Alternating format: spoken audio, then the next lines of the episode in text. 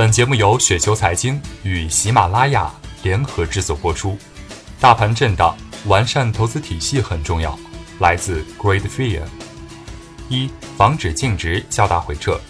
自股市破位大幅下跌以来，阶段见底后一直保持三成至五成仓位。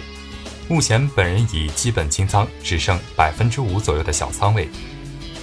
为何会做出上周大幅减仓的决定？主要是开始出现亏损。防止净值较大回撤是一个长期投资者必须具备的素质。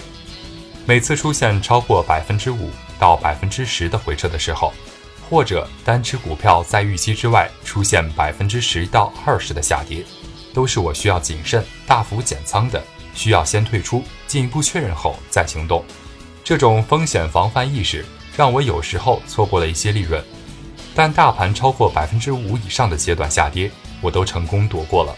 特别是前一段大跌，我仅在抄底中车时再次回撤百分之十左右。这次将仓位降到如此之低，一方面其实如果不是牛市预期，不是国家队，就是引发暴涨，在上证六十日均线下是不适合做多的。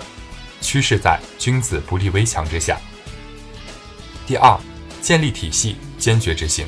自股市破位大幅下跌以来，一直严格执行多空对冲策略。多仓还是大于空仓，那么接下来将进行调整，空仓将大于多仓。股价上涨需要共振的理由实在太多，但股价下跌一个理由足够，甚至无需理由。第三，不断完善调整体系，历史总会重现，但不会完全一致。过去的经验并不能一定适应未来形势的变化。兵无常势，水无常形，事易时移，体系已矣。策略的调整。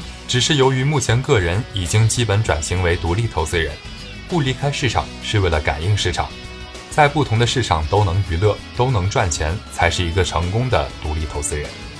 第四，复利是成功的不二法门。